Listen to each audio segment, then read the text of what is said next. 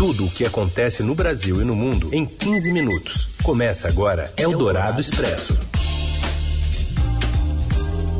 Olá, bem-vinda, bem-vindo. Começando mais uma semana por aqui, Eldorado Expresso segue reunindo as notícias importantes no meio do seu dia, na hora do seu almoço, para trazer uma atualização né, do que importa para você ficar bem informado para o resto do dia. Eu sou a Carolina Ercolim e abro a edição desta segunda-feira, dia 13 de junho, com os destaques de hoje. O presidente Bolsonaro diz que há indícios de que fizeram alguma maldade ao jornalista Dom Phillips e ao indigenista Bruno Pereira. Já já a gente vai direto ao Amazonas. Empreiteiras da Lava Jato tentam rever acordos de leniência bilionários e ainda o frio intenso que atinge diversas regiões do Brasil e a FIFA oficializa cinco substituições nos jogos de futebol. É o Dourado Expresso. Tudo o que acontece no Brasil e no mundo em 15 minutos. A gente vai direto à Atalaia do Norte. O enviado especial do Estadão Vinícius Valfré está por lá e conta pra gente as últimas, as últimas movimentações nesse oitavo dia de buscas né, pelo, pelo indigenista Bruno Pereira e pelo jornalista Dom Phillips. Valfré, boa tarde. Boa tarde, Carol. Boa tarde aos ouvintes. As últimas uh, informações aqui, Carol, são de que tem muitas coisas desencontradas, muitas informações falsas e até o momento não há qualquer informação sobre o paradeiro de Dom Phillips e também do Bruno Pereira.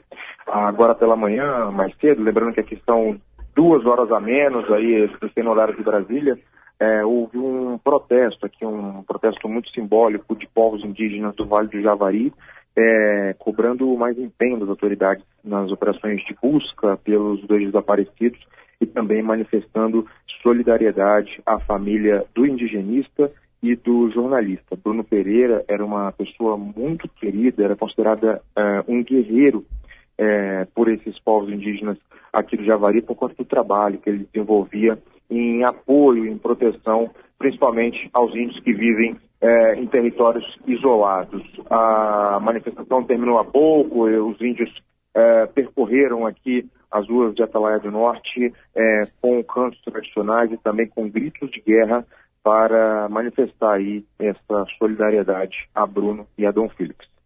E as buscas continuam, Vinícius, nessa mesma região onde foram encontrados os pertences? Exatamente, Carol. As buscas continuam nas imediações do rio Itacoaí, na, muito, uma região muito próxima à fronteira com o Peru. Lembrando que ontem foram encontrados os pertences dos dois, uma mochila, botas, um documento, e é nessa região em que é, Exército, Marinha, agências federais e também equipes de indígenas é, continuam fazendo as buscas. Foram, é sempre bom, interessante destacar, Carol, que foram os indígenas que notaram ali uma, de uma maneira quase imperceptível aos nossos olhos, mas eles notaram uma característica diferente numa mata na margem do rio Itacoaí e a partir dali as buscas começaram até que foram encontradas aí essa, essa mochila e outros pertences dos dois.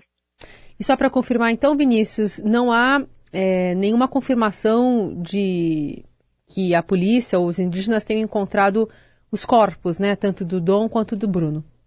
Pelo contrário, Carol, a informação que há é que não procedem as informações de que os corpos teriam sido encontrados. Essa, essa, essa afirmação, essa alegação é da Polícia Federal, que coordena o Comitê de Crise em Manaus e foi e é corroborada com uma série de entrevistas e depoimentos que a gente tem colhido aqui, principalmente de amigos de Bruno, de pessoas que estão em contato com a família de Bruno. Então, não há, até o momento, nenhuma informação correta e, e precisa sobre é, identificação ou localização de corpos aqui na Amazônia. Esse é Vinícius Valfré que segue acompanhando e trazendo atualização em tempo real também no portal do Estadão. Bom trabalho, Valfré. Obrigada. Obrigado, Carol. Até mais. Até. Presidente Bolsonaro que disse hoje mais cedo que indícios levam a crer que fizeram alguma maldade ao jornalista Dom Phillips e ao indigenista Bruno Pereira, desaparecidos lá na Amazônia. O chefe do executivo disse considerar improvável que a dupla ainda seja encontrada com vida. Mais cedo, a Polícia Federal divulgou uma nota para informar que Pereira e Phillips não foram encontrados até o momento. Segundo o Comitê de Crise, coordenado pela Polícia Federal no Amazonas, foram encontrados materiais biológicos que estão sendo periciados e pertences pessoais dos desaparecidos. O presidente ainda criticou o ministro Luiz Roberto Barroso do Supremo Tribunal Federal, que determinou que o governo adotasse todas as medidas necessárias para encontrar a dupla. Em entrevista à Rádio Eldorado, o ex-presidente da FUNAI, Sidney Possuelo, falou sobre o desaparecimento de Bruno e Dom. O sertanista atribuiu o avanço das invasões na região aos estertores do governo Bolsonaro. No raciocínio de uma das maiores referências nacionais em estudos sobre povos isolados, Há um receio do crime organizado sobre a descontinuidade da gestão a partir de 2023 e uma possível retomada da fiscalização, o que seria ruim para os negócios. O, Estado e os órgãos uh, do Estado nunca, como o FUNAI, por exemplo, né, nunca atuaram 100%, sempre tiveram falhas, falta de recurso, etc., etc., mas tiveram momentos muito, muito, infinitamente melhores do que agora. Eu fico pensando que, às vezes, eles estejam nos estertores finais, nos estertores finais de deixarem a, a presidência e abrir a porteira, né? Conforme fizeram no meio ambiente, abriram a porteira passaram a boiada, quer dizer, fizeram um monte de, de coisas absolutamente contrárias ao meio ambiente, da mesma forma que inverteram também a ação e o papel da própria Fundação Nacional do Índio. Segundo Passuelo, a omissão do governo e a demora nas buscas refletem a política de Estado em relação à Amazônia e aos povos indígenas. Essa entrevista você acompanha na íntegra já no site da Rádio Dourado. Eldorado Expresso. A agropecuária é a principal causa das emissões dos gases de efeito estufa em 67% dos municípios brasileiros, com destaque para a criação de gado de corte, segundo o levantamento do Sistema de Estimativas de Emissões de Gases de Efeito Estufa. Já o desmatamento, embora seja a principal fonte de contribuição para a crise climática no Brasil, é a maior causa da poluição atmosférica em 18% das cidades no geral, dos 10 municípios com mais emissões no Brasil, oito estão na Amazônia, principalmente por causa do desmate. Altamira e São Félix do Xingu, no Pará, lideram a lista, seguidos por Porto Velho e Lábrea. Em 2019, os 10 emitiram juntos 198 milhões de toneladas brutas de dióxido de carbono equivalente. Isso corresponde a mais poluição na atmosfera, atmosfera do que todas as emissões de países como Peru e Holanda.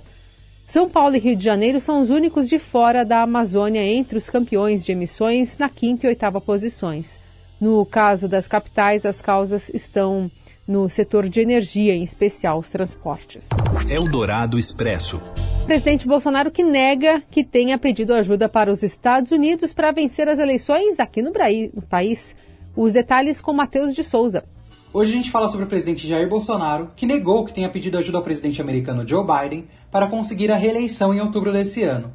A fala do presidente foi uma repercussão à reportagem publicada pela Bloomberg no último sábado, que dizia que, segundo fontes, durante o seu encontro com Biden, na Cúpula das Américas, Bolsonaro pediu ajuda ao presidente americano para vencer a corrida presidencial este ano, onde ele teria retratado também seu principal adversário nas urnas, o ex-presidente Luiz Inácio Lula da Silva, como um risco aos interesses americanos.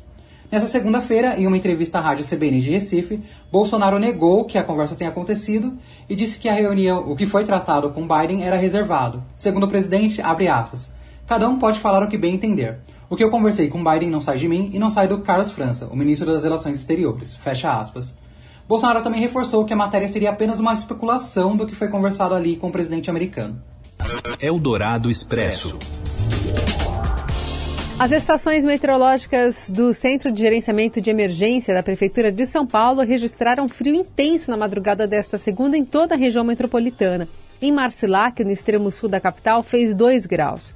A Coordenadoria Municipal de Defesa Civil mantém desde a semana passada o estado de alerta para baixas temperaturas em toda a cidade. Pessoas em situação de rua foram acolhidas por órgãos estaduais e levadas à estação Pedro II do metrô no centro. Já cidades de Santa Catarina também amanheceram com frio, mas um dia com temperaturas negativas. Em Urupema, na, na Serra, às 6 da manhã dessa segunda, os termômetros marcavam menos 4,7. Na cidade de Urubici, mesma região, a mínima foi de menos 3. O ar frio polar só começa a perder força apenas a partir da próxima quinta-feira, quando as temperaturas entram em gradativa elevação, diminuindo gradativamente a sensação de frio também durante o dia. O início oficial do verão no hemisfério, norte é só daqui a nove dias, mas, em comparação com o que a gente está vivendo aqui, mais de 60 milhões de americanos da Califórnia à Louisiana estão sob alerta de calor desde sábado, com temperaturas que devem bater recordes diários em todo o sudoeste dos Estados Unidos. As temperaturas do Vale Central da Califórnia eh, serão e também do Sudoeste serão perigosamente quentes à medida que começaram a subir ontem. As altas temperaturas nas planícies do centro e do sul norte-americano subiram para as próximas de 40 graus mas os valores do índice de calor, né, a sensação térmica, podem se aproximar de 45%, oh, 45 graus, especialmente no sul do Texas. O deserto é um lugar quente, mas o Vale da Morte, no leste da Califórnia, atingiu um novo recorde diário de 50 graus e meio na semana passada, superando em 2,5 a máxima anterior registrada lá em 94. Eldorado Expresso. Por aqui, o presidente da ANS diz que a incompreensão sobre o papel da Agência né, Nacional de Saúde Suplementar, alvo de críticas após anunciar aquele reajuste de 15% no valor dos planos de saúde e defender o rol taxativo de procedimentos. Roberta Jansen. A Agência Nacional de Saúde Suplementar, ANS, vem sendo alvo de pesadas críticas nas últimas duas semanas, depois de anunciar um reajuste de 15% no valor dos planos de saúde e, mais recentemente, defender o rol taxativo de procedimentos a serem pagos pelas operadoras. O diretor-presidente da ANS, o advogado Paulo Rebelo, disse em entrevista ao Estadão que há muita incompreensão sobre o papel da agência e que não aguenta mais ser acusado de estar defendendo as operadoras. Segundo ele, o trabalho da ANS é defender o beneficiário. Não somos carrascos, afirmou. Sobre o reajuste, Rebelo lembrou que no ano passado, no auge da pandemia, o reajuste proposto pela agência foi negativo. Rebelo defende o rol taxativo como uma forma de controlar os valores da mensalidade. Se tudo for permitido, disse, não será possível limitar valores. Ele lembrou ainda que as grandes operadoras são apenas 10% do mercado. Mais de 60% são pequenas operadoras que quebrariam se o rol fosse exemplificativo. Eldorado Expresso.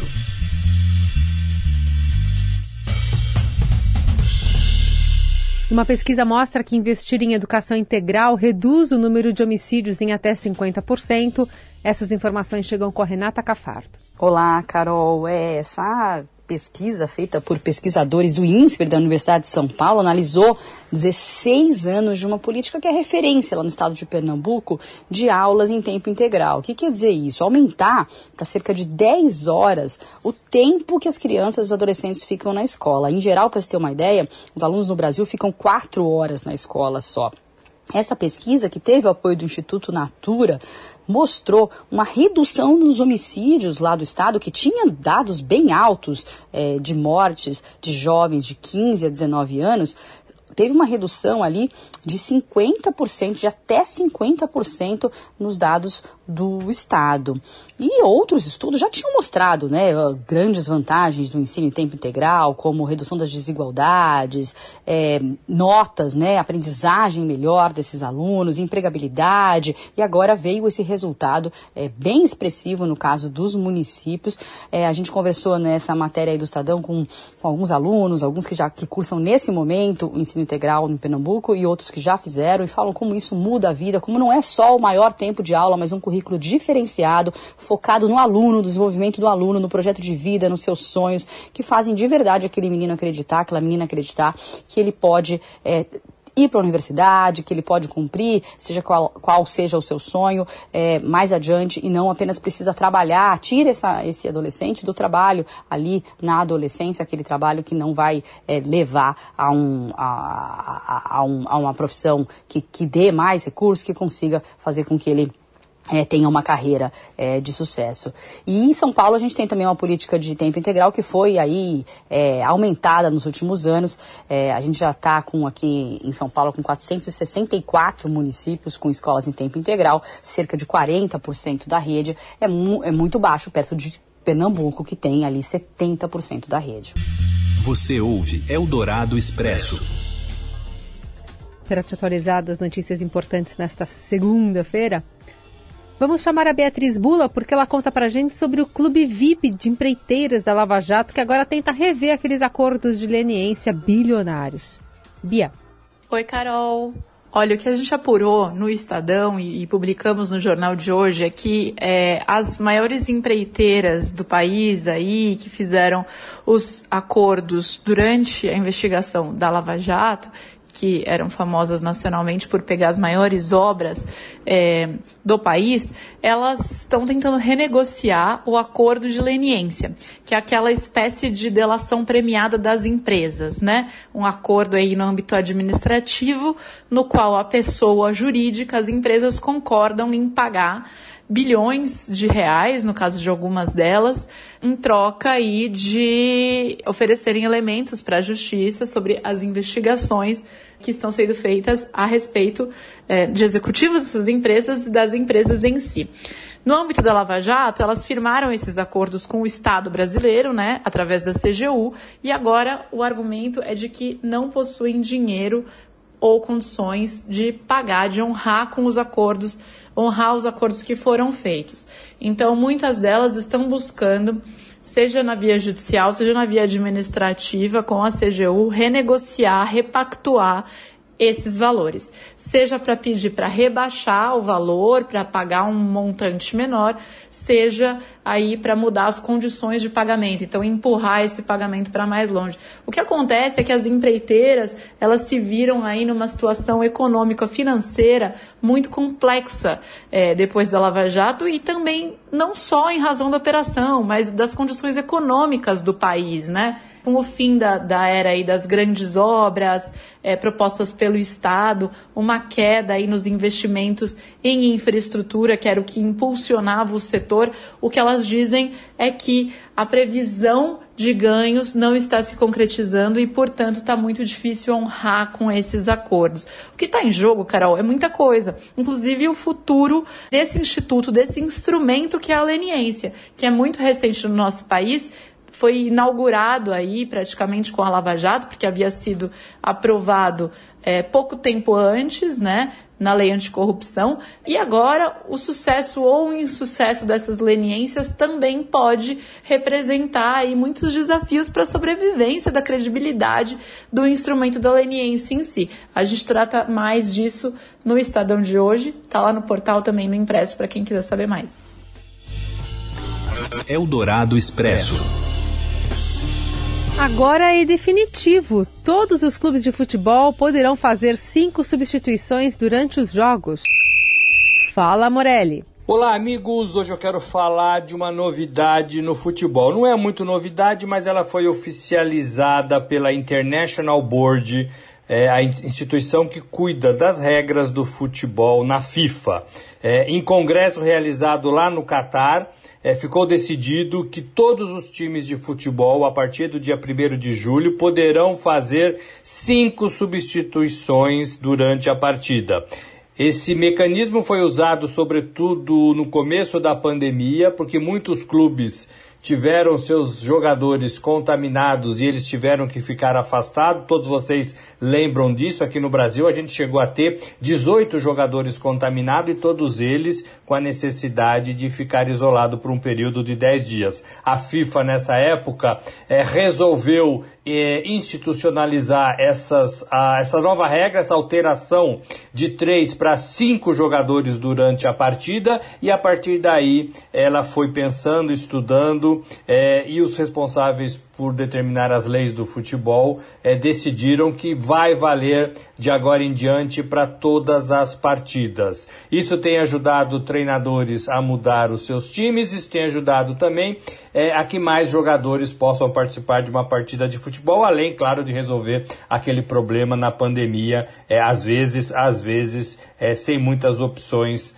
é, para usar jogadores. Então é uma novidade que vem para ficar. A FIFA é, autorizou isso a partir do, do meio do ano todos os times poderão se valer e deverão se valer dessas cinco substituições, mas para a Copa do Mundo do Catar a FIFA ainda não bateu este martelo. Muito provavelmente, mas não é informação, é um feeling, deve acontecer também na Copa do Catar, que começa em novembro e vai até metade de dezembro, mas a FIFA ainda não é, anunciou essa mudança para a Copa. Então é uma nova regra do futebol sendo oficializada, sendo institucionalizada, que passa a valer. Lembrando que talvez a única regra é, mais conturbada e que deu mais o que falar foi, foi a utilização do VAR, o árbitro de imagem, nas partidas de futebol. É isso, gente. Falei, um abraço a todos, valeu!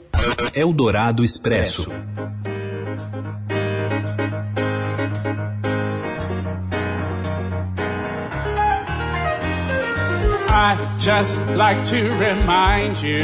A Strange Loop foi o grande vencedor da categoria Melhor Musical no Tony Awards, uma espécie de Oscar do teatro. O texto de Michael R. Jackson já havia sido premiado com o Pulitzer em 2020 e conta a história de um homem negro gay que está justamente escrevendo um musical sobre um homem negro gay.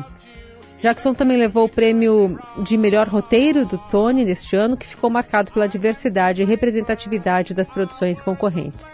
Outro destaque da noite foi MJ, musical sobre o rei do pop, Michael Jackson, que levou quatro estatuetas, incluindo melhor coreografia e melhor ator.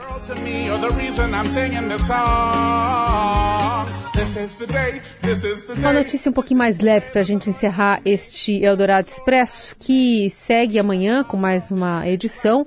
Mas você, claro, segue muito bem informado também das notícias que estão acontecendo ainda nesta segunda-feira no nosso portal do Estadão, nas plataformas digitais.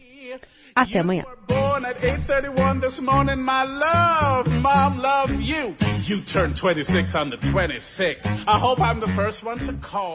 Você ouviu Eldorado Expresso tudo o que acontece no Brasil e no mundo em 15 minutos.